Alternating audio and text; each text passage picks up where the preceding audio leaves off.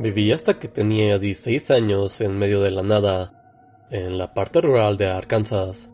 Literalmente, no había nada más que campos y bosques por kilómetros. Solo teníamos cerca una carretera. Enfrente de donde estaba mi casa, había una parte llena de árboles y un camino que conectaba la casa con las carreteras cercanas. Vivir en medio de la nada es normalmente algo muy tranquilo.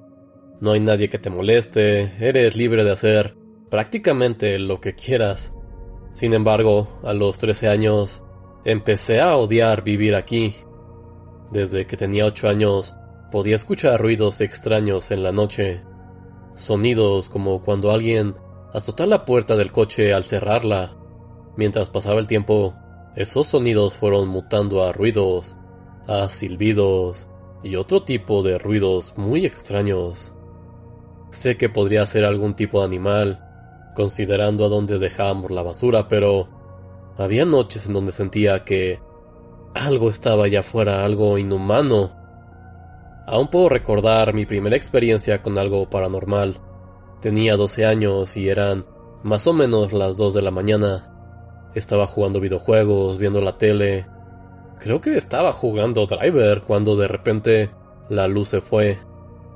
Esto no me sorprendió ya que era algo común.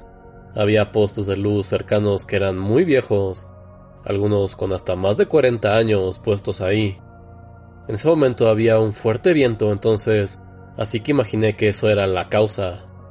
Si no regresaba la luz pronto, mañana tendríamos que llamar para que lo repararan.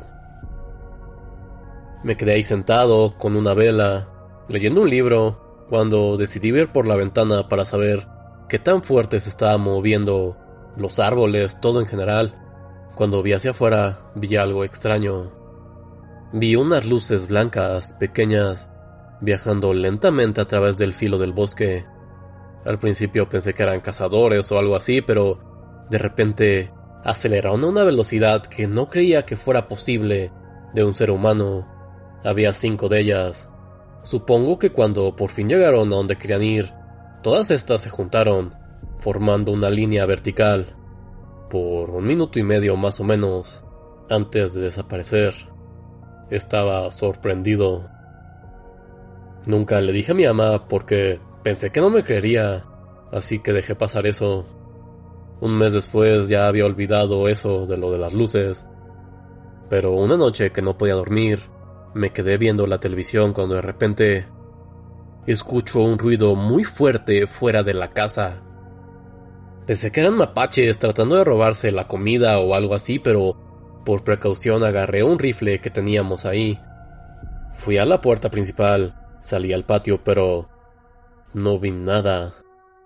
Así que lo más probable es que se hubiera escapado eso que hubiera hecho el ruido. Cuando volteé para regresar a la casa, Vi lo que tal vez sea lo más escalofriante que he presenciado en mi vida. Alumbrados por la luna, vi tal vez una docena de figuras oscuras, simplemente ahí paradas en el campo, viéndome directamente hacia mí. Naturalmente me espanté y salí corriendo. Desperté a mi mamá. Ella se encontraba enojada porque obviamente decía que era algo ridículo, cuando ella salió esas cosas seguían ahí, pero aún más cerca de la casa. Noté que la piel estaba totalmente oscura, seca, como si se les fuera a caer, y sus ojos eran amarillos. Corrimos juntos hacia la casa, atrancamos la puerta y le hablamos a la policía. Después de 30 minutos llegaron, diciéndonos que acababan de patrullar la zona y que no encontraron nada que probablemente era una broma de algunos niños. Pero nosotros no les creímos. Habíamos visto algo extraño, de eso estábamos seguros. Al día siguiente fuimos a revisar la parte en donde se encontraban y encontramos pisadas en el lodo. Hubo algo muy aterrador que noté en ese momento. No había pisadas que llegaran a ese lugar, solo estaban ahí como como si hubieran aparecido ellos de la nada. La forma de los pies estaba rara, con deformidades. Unos hasta tenían más de un dedo.